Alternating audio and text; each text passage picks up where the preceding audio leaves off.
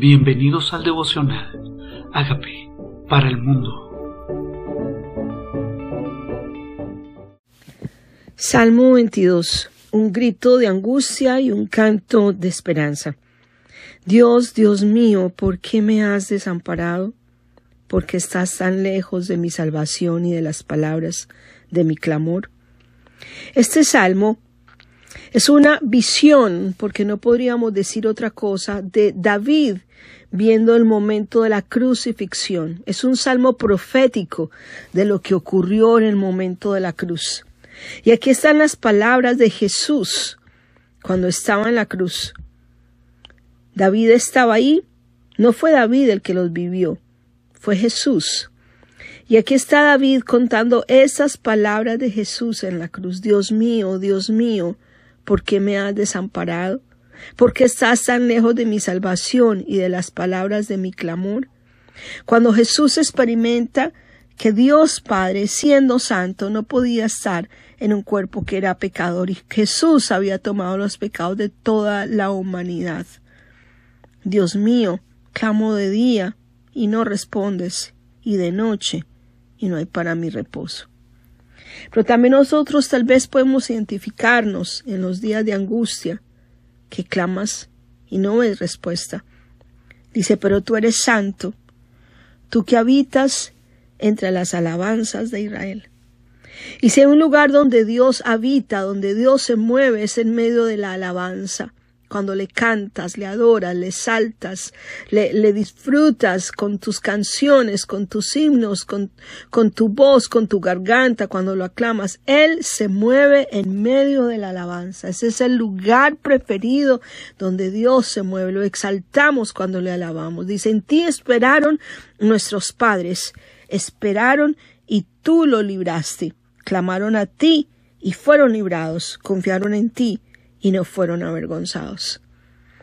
La mejor manera del momento de angustia es hacer memoria de los maravillosos hechos de Dios, acordarnos de cómo Dios ha escuchado la oración, de cómo Dios libró a su pueblo, cómo lo libertó. Aquí está Él diciendo, pero tú, tú hiciste esto, tú habitas, pero también tus, nuestros padres clamaron y tú respondiste. Y tal vez nuestros hijos necesitan oír testimonio de cómo nosotros clamamos y Él responde. Dice nuestros padres lo hicieron. Mas yo soy gusano y no hombre, oprobio de los hombres, desechado del pueblo. Todos los que me ven me escarnecen, estiran la boca, menean la cabeza diciendo, se encomendó a Jehová, líbrele él, sálvele, puesto que en él se complacía. Esta es otra palabra de Jesús en la cruz. La gente me mira, me observa, menea en la cabeza.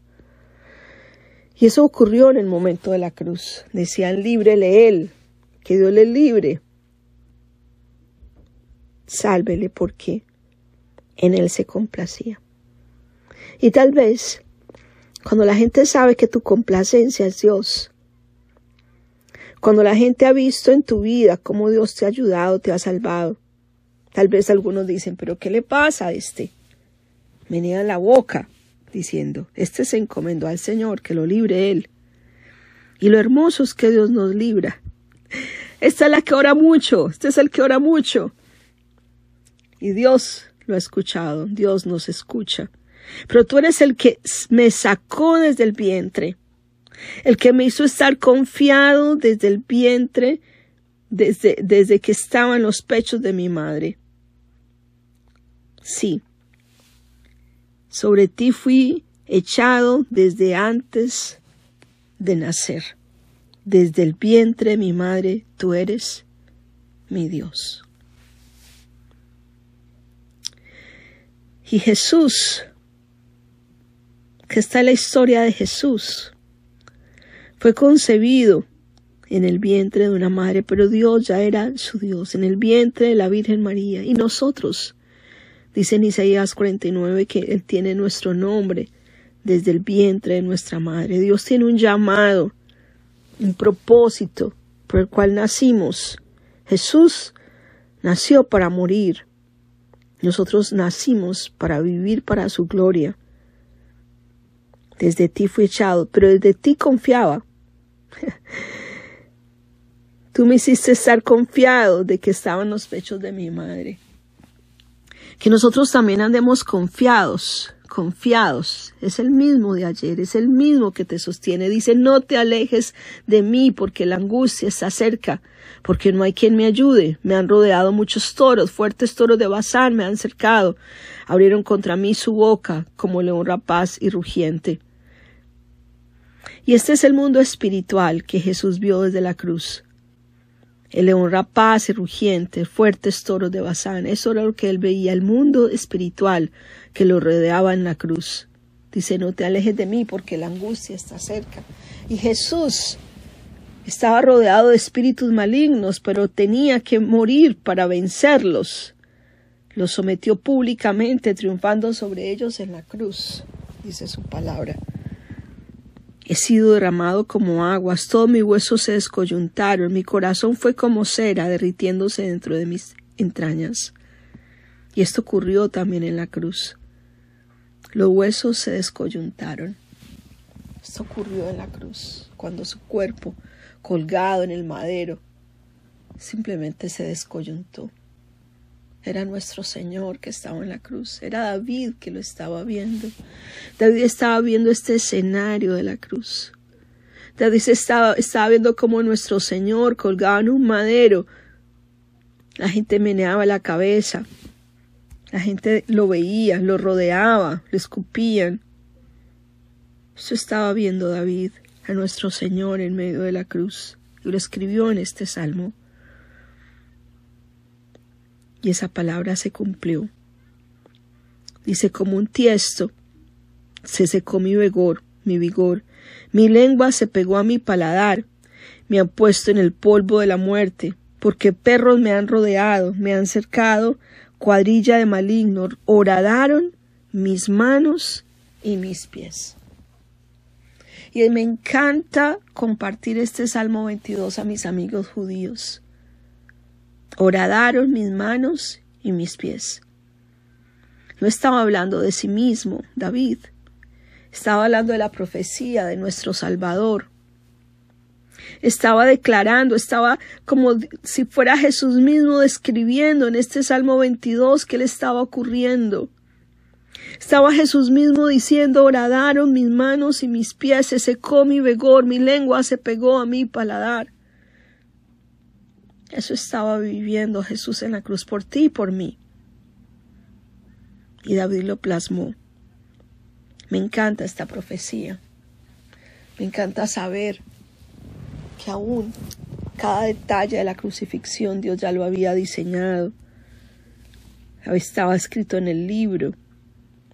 Fue revelado a su hijo, a David. Porque perros me han rodeado.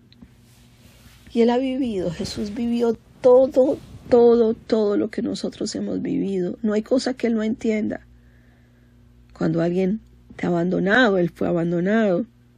Cuando Él siente dolor, Él sintió dolor. Cuando Él se siente rodeado de malignos, tal vez nosotros nos hemos sentido rodeados de las personas inadecuadas. Jesús mismo vivió por nosotros todos los escenarios que tú y yo podemos vivir para entendernos, para decir, ya lo hice por ti, ya lo logré por ti, ya vencí por ti, ya sudé por ti, lloré por ti, me dolió por ti, sentí angustia por ti, sentí sed por ti. Contar puedo todos mis huesos, entre tanto ellos me miran y me observan. Repartieron entre sí mis vestidos y sobre mi ropa echaron suertes. Solo Jesús vivió este escenario. Horadaron sus manos y sus pies y ahora echan suerte sobre sus vestidos. Dice, sobre mi ropa echaron suertes. Es Jesús mismo dictándole a David que escribiera este Salmo 22. Jesús mismo estaba describiendo el escenario de la cruz. Repartieron sus vestidos no hay área de tu vida en la que Jesucristo no haya padecido por ti. Si has sido despojado de tus bienes, si lo único que te quedaba de dignidad la repartieron entre otros, si no te cubrieron, sino que te descubrieron, si despojaron de lo que tenías, si te quedaste sin nada, También Jesús lo vivió. Cogieron lo que era tuyo y se lo rifaron. Jesús vivió eso por ti. Él sabe cómo se siente. Mas tú, Jehová, no te alejes. Fortaleza mía, apresúrate a socorrerme. Líbrame, libra de la espada mi alma, del poder del perro mi vida. Sálvame de la boca del león y líbrame de los cuernos de los búfalos. Jesús estaba viviendo, el mundo espiritual estaba lleno de pecado, había llevado el pecado de todos nosotros, el que no cometió pecado. Y el mundo espiritual se vino y se abalanzó en contra de él, y él lo veía en forma de animales, búfalos, perros y leones. Lo estaba viendo. Sálvame, dice, de la boca del león. Líbrame de los cuernos de los búfalos. Jesús vivió una guerra espiritual en la cruz. No era solamente el dolor físico, no era solamente el escenario de la gente a su alrededor, era el mundo espiritual que lo rodeaba.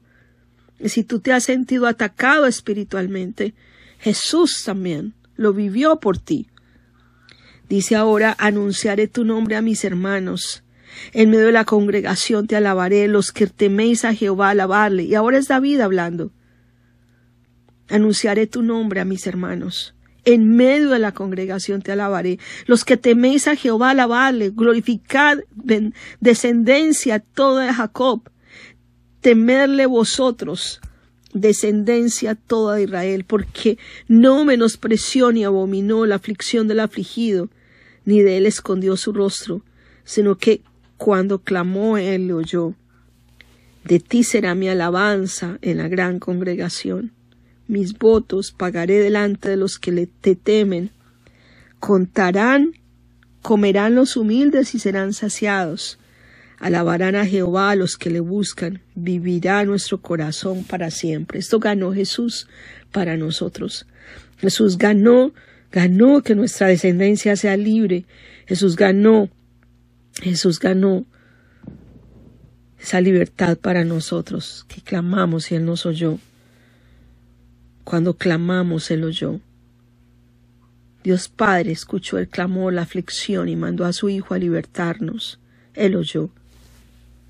Ahora dice, comerán los humildes y serán saciados, alabarán a Jehová a todos los que le buscan, vivirá vuestro corazón para siempre se acordarán y se volverán a Jehová todos los confines de la tierra y todas las familias de las naciones adorarán delante de ti. Y aquí está hablando David, no de una exclusiva casa de judíos, sino de todas las naciones adorarían delante de él. Todas las naciones conocerían quién era él.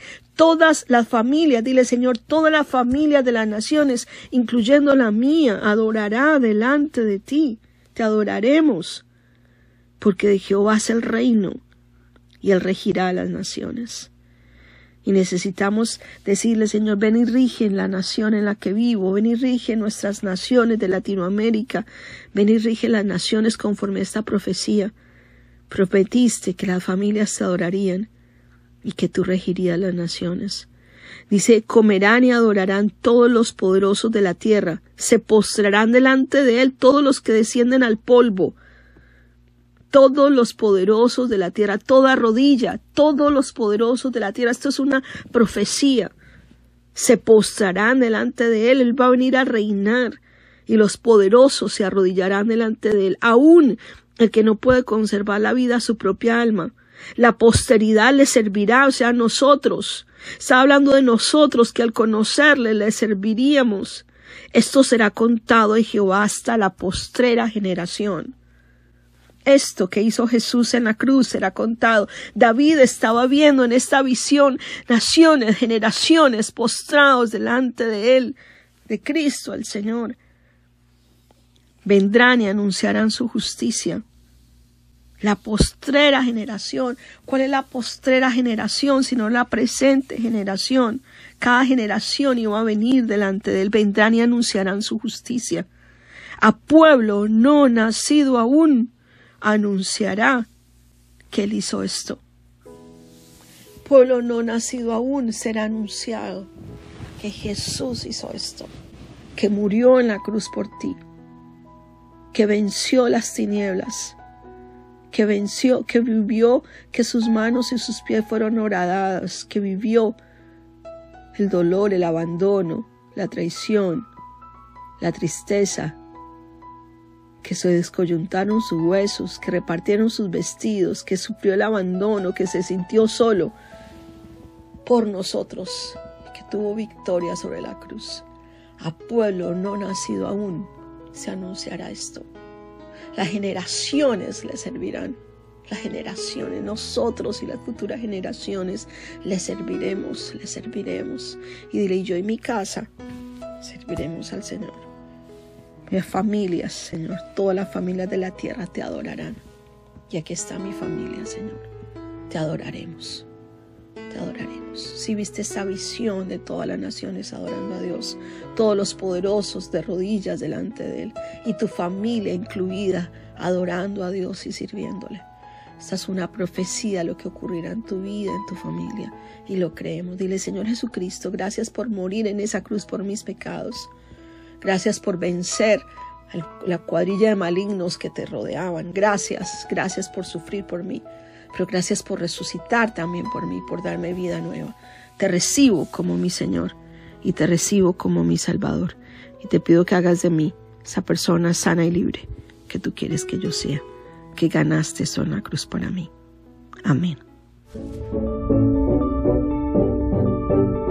Amigos, queremos que usted sea parte de esta obra que estamos haciendo a través de Agape para el mundo y que este mensaje de Jesús llegue hasta la última de la tierra.